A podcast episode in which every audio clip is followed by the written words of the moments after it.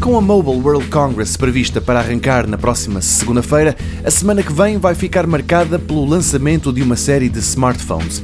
E o primeiro está previsto para o próximo domingo. Foi para esse dia que a Samsung convocou os jornalistas prometendo desvendar o Galaxy S9.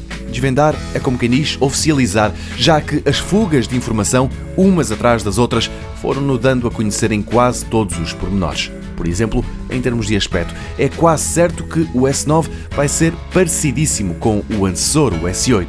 O ecrã infinito mantém-se e ainda bem, a entrada mini jack também. O que deve mudar de sítio é o sensor de impressões digitais que vai passar a ficar por baixo da câmara principal.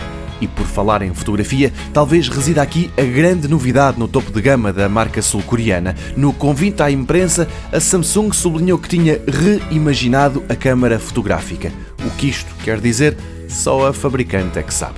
A apresentação do S9 está marcada para Barcelona no domingo e, tal como tem sido o hábito, o que a Samsung deverá mostrar não é um, mas sim dois telefones. Um grande de 5,8 polegadas e um ainda maior o S9 Plus de 6,2 polegadas. Este vai ter uma bateria mais espaçosa, mais memória RAM e ambos devem estar à venda na segunda semana de março.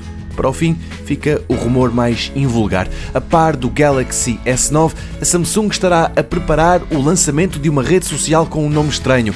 Um projeto que, ao contrário dos smartphones, dificilmente não vai ser um falhanço.